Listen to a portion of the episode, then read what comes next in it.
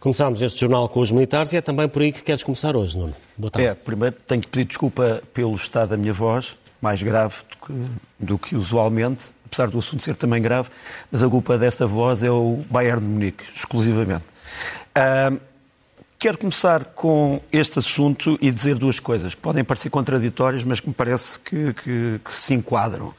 Primeiro, uh, devo dizer que os portugueses em geral, e eu em particular, concordamos que as Forças Armadas Portuguesas, perante a ausência de uma guerra clássica ou uma guerra pós-clássica, perante a ausência de recursos, eh, perante a diminuição de efetivos, muitas outras razões que podíamos estar aqui a discutir, precisam cada vez mais de unidades conjuntas, de comandos conjuntos, de operações conjuntas. Eh, eu até iria muito mais longe na questão da unificação das Forças Armadas, mas não é isso que aconteceu. O que aconteceu é que continua a haver três ramos. Continua a haver um exército de terra, continua a haver uma força aérea, continua a haver uma marinha. Cada um desses três ramos tem unidades especiais. As unidades especiais e os ramos têm uma história, têm uma tradição, têm símbolos, têm hinos, têm distintivos, têm boinas. E não me parece que seja um obstáculo à unificação de que eu referi o mostrar esses símbolos e essas tradições. Não parece haver contradição. E, portanto, fazer-se uma tempestade de um copo d'água uh, dizendo que uh, a demonstração de símbolos uh, atenta à dignidade e à unidade parece-me. Não, não, faz sentido nenhum.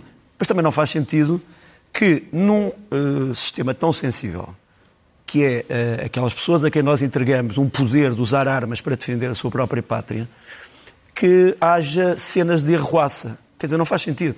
E, portanto, nesse aspecto, as pessoas, mesmo bem intencionadas, que compreendem aquilo que eu estou a dizer, devem usar, penso eu, uma grande restrição de linguagem e de expressão. Não porque não possam exprimir-se, mas porque é preciso salvaguardar a, eh, a dignidade e a bondade do todo. Está feita essa nota inicial, agora avançamos para as novas crises europeias.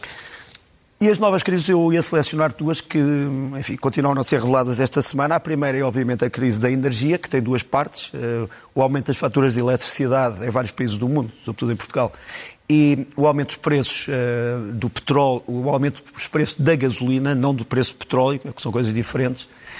E nós tivemos esta semana a Comissária da Energia Europeia, a senhora Kadri Simpson, que vamos mostrar aqui nesta fotografia, que nos veio dizer, e foi dizer ao Parlamento Europeu, que esta crise eh, da eletricidade é uma crise temporária, que a Europa uh, irá sobreviver a esta crise em muito pouco tempo. Mas depois tivemos o comissário Nicolas Smith, que é Nicolas Schmidt, que é o comissário do trabalho, portanto, dos postos laborais, que veio dizer o contrário. Veio dizer, provavelmente neste dezembro e neste inverno, muitos, muitas famílias que estão empregadas, não estamos a falar dos desempregados, muitas famílias que estão empregadas não vão conseguir aquecer os seus lares. Uh, como sabes, a situação em Portugal é especialmente dramática por causa das perdas de eficiência de energia. Portugal era, há uns anos atrás, o quarto país da União Europeia que não conseguia uh, uh, aquecer convenientemente os seus lares. Parece que, infelizmente, já subimos um bocadinho nessa lista negra, uh, mas não é só um problema de Portugal. Quer dizer, há vários países, sobretudo aqueles que vão ser mais atacados pelo inverno rigoroso, que têm um problema. E o Nicolas Schmidt veio alertar para isso. Depois, uh, todas as pessoas perguntam porquê é que a eletricidade se tornou mais cara de repente? E, uh, compulsando várias fontes, nós encontramos aqui estas, estas razões, digamos assim. Não sei se podemos aumentar, estamos bem assim. O aumento maciço da procura, familiar e industrial, a subida dos custos de produção do gás. Como sabes, o gás é uma das principais razões uh, por trás do, do, do, sistema elétrico, a subida dos preços do chamado gás natural liquefeito, a falta de reservas de gás na União Europeia, algo que não tem sido muito uh, salientado, o sistema de indexação e fixação de preços, que é discutível uh, e que pode provocar grandes distorções, a transição entre o carvão e o gás, que se está a dar de uma forma muito acidentada, o abandono do nuclear em vários países, o ritmo lento para a chamada economia verde, ou que os europeus chamam Fit for 55, e depois acidentes industriais azarados e problemas políticos, por exemplo, entre a Europa e a Rússia, na produção e transmissão do mesmo gás. Portanto, tudo isto são uh, razões que estão por trás do uh, aumento brutal do preço da eletricidade, Algumas delas podem ser resolvidas rapidamente, outras nem tanto. Gostava também de te mostrar aqui, e parece-me importante, mostrar-te como é que estão, uh, no fundo, delineados as políticas de energia de cada país. São os países todos da União Europeia e tu vais ver eh, as manchas. Tens primeiro a mancha do solar, depois a energia eólica, outras renováveis, hidro, biomassa nuclear, gás e outras energias fósseis e o carvão. Como tu vês, os países da Europa têm tradições diferentes e têm realidades diferentes. Por exemplo, a Polónia é essencialmente movida a carvão. A Suécia e a Áustria, sobretudo, à base da energia da água, da, das barragens. A França, a Eslovénia e a Bélgica, sobretudo nuclear. O Chipre, quase, quase tudo gás. E a Itália também muito dependente do gás. A Dinamarca, renováveis, sobretudo. Portugal está uh, numa margem que conseguiu já uma boa produção de renováveis, mas ainda está muito dependente do gás. E como nós vimos, do preço do gás e do custo do gás vai influenciar-se uh, o preço da eletricidade. Eh, gostava aqui também de referir o problema das reservas, de que falei há bocadinho. Realmente, as reservas europeias de gás não são famosas. Deixa-me mostrar-te aqui muito rapidamente. Repara, a Itália é o país com mais reservas, por exemplo, o Reino Unido, que já não está na, na, na União Europeia, e a Espanha, que está, têm reservas muito pequenas. Portanto, no caso de uma grande crise, é complicado. Portanto, esta é a primeira, é, é a primeira crise que eu te queria falar, que é a crise, no fundo, da energia. A segunda crise. A segunda crise, como também uh, deves saber, eh, tem a ver com a saber se as chamadas leis europeias e as leis nacionais estão em conflito e se estiverem em conflito, quais são as que têm predominância.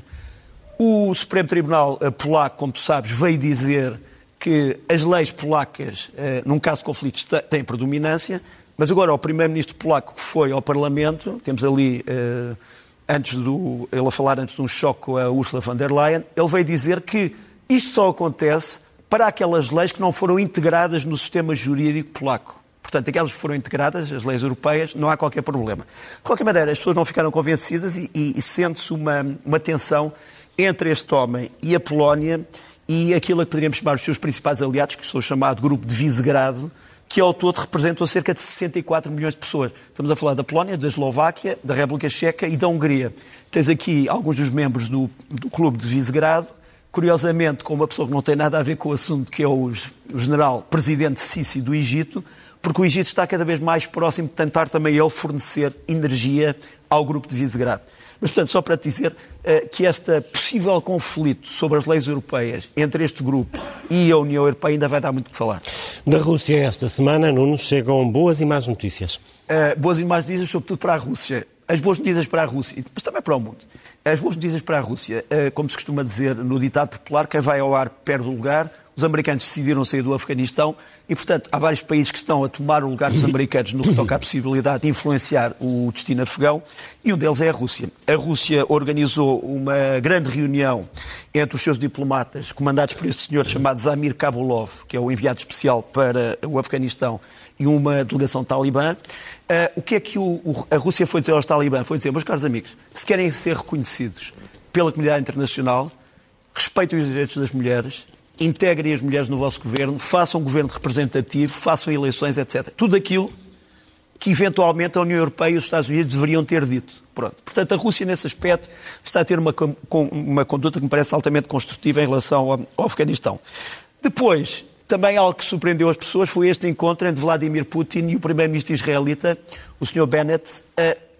enfim, a Rússia e Israel não têm muitas coisas em comum e tem uma coisa que os divide, que é o Irão. No entanto, parece que se consertaram nesta reunião, o que mostra também que a Rússia, eh, neste aspecto do Médio Oriente, está a ter uma política altamente pragmática, o que é uma boa notícia, penso eu, eh, para todos. Quanto às más notícias para a Rússia, esta imagem, muito rapidamente, que é o uh, secretário da Defesa norte-americano, Lloyd Austin, que foi a Kiev, à Ucrânia, uh, apoiar as Forças Armadas ucranianas num acordo de defesa e dizer o principal obstáculo à paz nesta zona é a Rússia. Isto é uma má notícia, obviamente, para Moscou. E a outra notícia, talvez ainda pior, foi essa senhora, Anneliese Baerbock, Baerbock como sabes, ehm, pode vir a ser a número 2 do governo alemão, portanto ela é chefe dos verdes, que vem a dizer não queremos o gasoduto russo Nord Stream 2, um, que é um, um, um, gasoduto que, como tu sabes, vem da Rússia e que passaria por vários países, a começar pela Alemanha, evitando a Ucrânia. Uh, e ela disse: não queremos isto. Isto é uma manobra política e, portanto, não vamos dar autorização a este gasoduto. Foi uma péssima notícia para, para o Kremlin, porque este gasoduto é um dos grandes projetos uh, estratégicos de uh, Vladimir Putin. Da Rússia, queres agora seguir para a China? E é um pesadelo, é um pesadelo chinês, realmente. O que é que aconteceu esta semana ao Parlamento Europeu, por uma esmagadora maioria, como vemos aqui, eh, aprovou uma resolução onde pede melhores relações com Taiwan. Portanto, o Parlamento Europeu quer ter mais relações com Taiwan, não só relações económicas e sociais, mas relações políticas. Quer dizer, o, o, o, esta resolução não diz claramente que a Europa vai reconhecer Taiwan, mas diz que está nesse caminho e que tudo deve ser feito para proteger Taiwan de qualquer agressão externa. Pronto. Uh, isto foi, obviamente, uma má notícia para Beijing, que, no entanto, uh, fez estas manobras navais com os russos, seus aliados. Pela primeira vez na história, estas manobras tiveram lugar num sítio sensível, uma parte do mar do Japão, que é o estreito que separa a principal ilha japonesa de Hokkaido, que é a ilha mais a norte. Isto foi a primeira vez na história que aconteceu. Não houve aqui nenhuma violação do direito internacional, nem das águas internacionais, mas os japoneses ficaram altamente eh, preocupados. E agora queres falar do deportado? Um deportado, é verdade. Ele chama-se Alexander Nain Sab Moran. Ele era uma espécie do enviado especial do regime de Nicolás Maduro da Venezuela para negócios no exterior. Eh, ele, eh, como sabrás, no ano passado foi detido em Cabo Verde numa viagem para o Irão. Houve um largo processo judicial em que os cabo-verdianos tentaram ver se deviam ou não extraditá-lo para os Estados Unidos, onde ele era procurado por vários, várias alegações, digamos assim. Este homem acabou por ser extraditado. Cabo Verde diz que cumpriu todas as normas internacionais e está já na Florida ou na Flórida a ser interrogado, uh, ou ser, no fundo, interrogado ou em, em, diálogo judicial com o juiz que nos aparece aqui, o juiz O'Sullivan. Eu cobriria, cobriria a cara do Sr. Morano porque acho perfeitamente contrário a todos os princípios que uma pessoa detida possa ser filmada dentro da prisão durante um ato judicial. Quer dizer, se nos Estados Unidos não é possível a pessoa haver imagens de um julgamento, não parece que essas imagens pudessem ser transmitidas. E, portanto, quem as transmitiu, acho que deve fazer um meia-culpa, porque do ponto de vista da própria legislação americana, acho que, é, acho que é censurável. Agora, que este homem vai ter muito que dizer às autoridades americanas sobre as relações com o Irão, sobre as alegações de narcotráfico e de crime organizado, sem dúvida. Na Venezuela, no entanto, ele é considerado um herói, considera-se que ele estava numa missão humanitária para trazer alimentos uh, e outros sustentos para dentro da Venezuela e estivemos nos últimos meses numa grande luta em que os adeptos do Nicolás Maduro pintaram Caracas e outras cidades com estes dísticos, entre eles dizendo que ele foi sequestrado pelo governo de Cabo Verde. E quais são hoje as imagens da semana? Olha, as imagens da semana são imagens que, no fundo, não, não, não, foram muito publicitadas, são vídeos e fotografias. E começava por esta, que por acaso não é uma imagem da última semana, mas será a imagem da próxima semana. Uh, que é esta senhora, ela chama-se, que está com o Bill Clinton, chama-se Viosa Osmani, é a presidente do Kosovo. O Kosovo, como tu sabes, é um dos estados mais recentes um, ehm, uh, eh, da comunidade internacional. Uh, há muitos países que não reconhecem o Kosovo. Ela vem a Lisboa esta semana vai se encontrar com o Presidente da República, com o Ministro da Defesa Nacional, eh, com o Presidente do Parlamento, vai prestar homenagem aos militares portugueses que serviram no, na capa fora e vai ter também um diálogo económico interessante. Ela vem a uma Conferência Internacional de Mulheres e, e esperamos para ver o que é que uma pessoa que vem de um pequeno país que acaba de abrir um campo para refugiados afegãos, eh, que lhe vai custar bastante dinheiro, o que é que ela pode dizer sobre as questões de humanidade, sendo ela também de uma família que sofreu muito com a desagração da Jugoslávia e, e ela própria diz que ainda se lembra da figura, da sua figura dentro de casa depois da erupção do exército jugoslavo, em que quando lhe eh, apontaram uma, uma arma à boca, sendo ela ainda uma criança. Seguimos? E seguimos uh, para este vídeo. Este vídeo parece uma parada militar em qualquer sítio do mundo, mas não, é o Hezbollah, o Hezbollah, o Partido de Deus uh, libanês, que diz, como todas as pessoas que estão armadas dizem que não querem uma guerra, eh, uma guerra civil, eh, mas que mostrou aqui, com alguma polémica, como sabes, o Hezbollah faz a famosa saudação romana, está aqui com armas, com armas iranianas e diz que tem 100 mil homens dispostos a combater. A combater porquê? Isso é uma das coisas que vamos ter que discutir, porque neste momento o Hezbollah o que quer é que um juiz que está a investigar a explosão em Beirute em 2020, como sabes, destruiu praticamente a cidade toda. Eles querem que esse juiz deixe de investigar e que seja substituído. Um, e, e, portanto, muitas pessoas dizem o Líbano, apesar de toda a gente dizer que não quer guerra civil, é capaz de estar nesse caminho. Outra imagem, este homem, é o presidente da Turquia, o presidente Erdogan, que fez esta semana uma digressão por África e aqui ele começa essa digressão onde? Em Angola. A Turquia acha que Angola é um parceiro importante para o seu comércio e para a sua indústria. Depois, ainda sobre a África, este navio, um navio gigantesco, é o Herschel Woody Williams, uma mistura de porta-helicópteros, navio de transporte material, navio anfíbio, que foi onde? Foi a Maputo, Moçambique, esta semana. Uh, foi o maior navio americano a passar por Moçambique isto tem a ver com a guerra contra o terrorismo em Cabo Delgado. Infelizmente, as notícias que nós temos é que se a situação está a melhorar em Cabo Delgado, está a piorar noutros países, por exemplo, na Tanzânia, onde tivemos ataques durante toda esta semana. Portanto, eh, é, uma, é um conflito ainda muito, muito longe de acabar. Por fim, nas imagens, este relatório que saiu esta semana é o relatório das agências de informações americanas, a CIA e as outras, eh, que fazem um relatório não sobre espiões, mas sobre as crises do clima. E dizem que as crises do clima podem provocar graves problemas de segurança. E eles dizem que alguns podem agravar aquilo que nós já conhecíamos e outros podem melhorar. O que é que pode melhorar? Por exemplo, imagina uma grande descoberta científica que permita hum, armazenar carbono nocivo. Ou uma grande experiência geotécnica que permita, por exemplo, fortalecer os países que estão à beira-mar. Pode correr mal, dizem eles, um conflito, por exemplo, no Ártico, ou uma experiência catastrófica que afete quatro ou cinco grandes países com armas nucleares. Uh, enfim, são notícias boas e más do nosso clima, como tu sabes, há uma semana da grande cimeira climática, de que falaremos uh, para a semana. Esta semana ficamos também com a notícia da morte de Colin Powell. É verdade, estávamos a esquecer. O Colin Powell foi uma pessoa que eu conheci em, em Portugal há há mais de uma dezena de anos já esteve no Sociedade das Nações, o programa, como tu sabes, Martim Cabral e eu tínhamos na, na SIC eh, Notícias. Eh, é um homem que esteve muito ligado ao Iraque, está aqui com o general Schwarzkopf, ele era nesta altura chefe de Estado-Maior-General das Forças Armadas Americanas.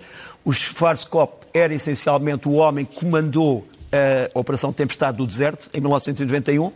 Alguns anos mais tarde, em 2013, o Colin Powell estava com outros sapatos, como se costuma dizer, estava como secretário de Estado, portanto era o chefe da diplomacia, e esteve envolvido na outra operação militar, uh, cujas consequências ainda sofremos. Era um homem uh, digno, era um homem muito simpático, era um homem muito interessante uh, e acho que os americanos em geral sentem a sua perda, independentemente das suas posições políticas. Agora as sugestões de leitura, Nuno. Olha, as minhas sugestões de leitura têm a ver com o fenómeno da identidade nacional. A primeira é um grande livro chamado Nacionalismo, do Eric Hobsbawm. Uh, Hobsbawm, uh, para quem não saiba, o Eric Hobsbawm foi um dos maiores uh, historiadores do século XX de tendência marxista, ele foi comunista até ao fim dos seus dias, mas teve que rever bastante as suas posições sobre o que é a nação uh, nos seus últimos livros. Este livro devia se chamar Sobre o Nacionalismo, porque é uma, uma coleção de, de, artigos e de conferências. Seja como for, uh, saiu esta semana e é muito importante porque vemos que ele uh, olha para o nacionalismo não apenas considerando que é um fenómeno de folclore ou de mitos, mas há uma realidade política por trás dele que é muito importante. Um livro que eh, não foi ainda um, ehm, publicado em português é do Frédéric Dufour, um professor canadiano, que é uma atualização do outro tema, chama-se La Sociologie du Nationalisme, eh, a Sociologia do Nacionalismo, em que tem a ver quais são as bases sociais para os movimentos nacionalistas em todo o mundo. Depois, do José Alberto Neves, eh, um livro sobre a Catalunha, tentando perceber se é um problema jurídico ou um problema uh, político. E não sei se podemos pôr, o livro de Alberto Neves sobre a Catalunha, aqui está, questão política ou questão jurídica, e por fim, uh, de Lorick uh, Anaton, Atlas Histórico dos Estados Unidos da América, para tentarmos perceber o que é a identidade nacional americana e como é que ela se formou ao longo da história. É um livro muito interessante para iniciados, uh, para, para, iniciados não, para se iniciarem as pessoas quiserem compreender mais sobre este país uh, que tem dominado o mundo dos Estados Unidos da América. E dos livros, seguimos para os filmes. Olha, vou, vou, para dois filmes, mas primeiro queria lembrar uma pessoa, Alina Hutchins, uma ucraniana que era uma das mais talentosas diretoras de fotografia de Hollywood. Ela é responsável por este filme que nos aparece aqui, Arch Enemy, que podem ver na TV Cine para, o, para, para a semana em novembro. Um, o Arqui-Inimigo é um filme muito interessante. Ela, infelizmente, como tu sabes, morreu vítima de um acidente sinistro em Hollywood, em que um ator conhecido disparou uma pistola sobre ela e, não era uma pistola com pólvora seca. Eh, é uma investigação muito, muito apertada que está a começar. Toda a gente espera que isto não se repita. Infelizmente, o tema do filme era também esse: a morte de alguém por eh, um tiro involuntário. Repara como, infelizmente, a realidade muitas vezes acaba por influenciar a ficção e vice-versa. Uh, e os filmes, propriamente dito, Terra Nova, um filme português, tenho sempre gosto em falar de filmes portugueses, baseado no romance O Lugre, de Bernardo Santareno, que, como sabes, foi um teatrol, um, um autor de teatro e um médico que viajou durante muito tempo para, nos barcos da Terra Nova. Portanto, é um, no fundo uma história que os portugueses ainda conhecem pouco e que, no fundo, é a história dos pescadores portugueses que iam pescar o bacalhau eh, nas terras do fim do mundo. Eh, aqui fica Terra Nova.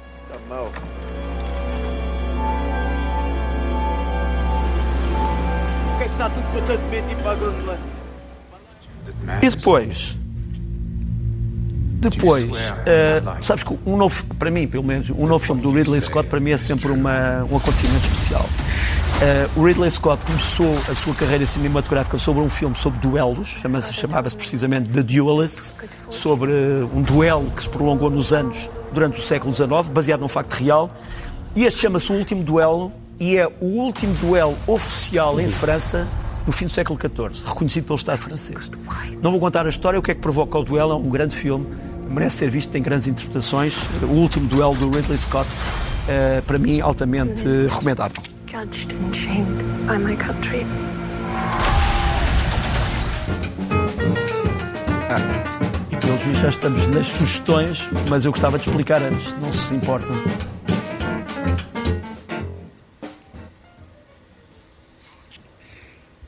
Vamos então às sugestões. Olha, quanto às sugestões, queria muito rapidamente dizer. Hum, é um trio, é um trio português, jazz, Paulo Bandeira, uh, lançou agora um CD chamado Momentos. Eles tentam combinar o jazz com a música tradicional portuguesa e acho que podemos ouvir aqui um bocadinho.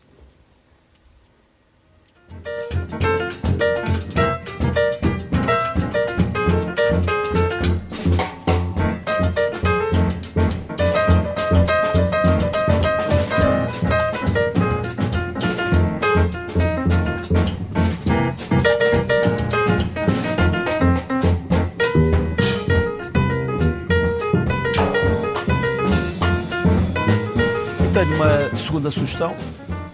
Tenho uma segunda sugestão. É também um CD, também está uh, online e o concerto que, está na base do CD também está online. É de um compositor português, o Pedro Teixeira da Silva. Uh, Chama-se O Conde de Monte Cristo. É, no fundo, uma tentativa de dar vida musical ao grande romance do Alexandre Dumas. e parte, em princípio, de uma narração do Miguel Guilherme e depois de uma música orquestral podemos aqui ouvir um bocado.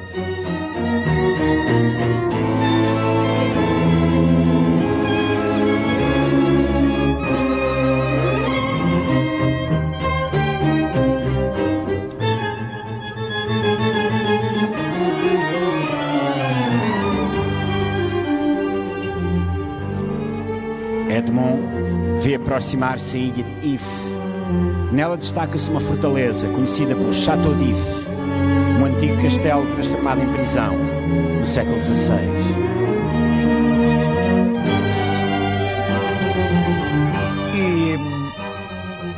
E gostava só de acabar com uma, uma, pequena reflexão, não estava dentro do programa, e que é esta. Uh, Portugal uh, precisa urgentemente ter uma boa performance, um bom desempenho na União Europeia. Eu acho que para isso precisa, obviamente, de consensos políticos, mas eu acho que as crises políticas em Portugal podem ter efeitos benéficos. Essa é a primeira reflexão. Segunda reflexão, há uma coisa em que nós não podemos ceder, que é na questão da chamada segurança pública. Sem segurança pública, enquanto tivemos notícias de jovens que são esfaqueados, mortos, são feridos, uh, que ficam abandonados, um, enquanto não tivermos segurança pública, uh, dificilmente teremos outras coisas. A segurança não é tudo. Nós precisamos de justiça também. Mas devo-te dizer uma coisa: sem segurança pública e num clima de insegurança, não vamos, sinceramente, a sítio nenhum. Assinatura do Nuno Rogério no Leste-Oeste, que termina desta forma. Até, Até para a semana.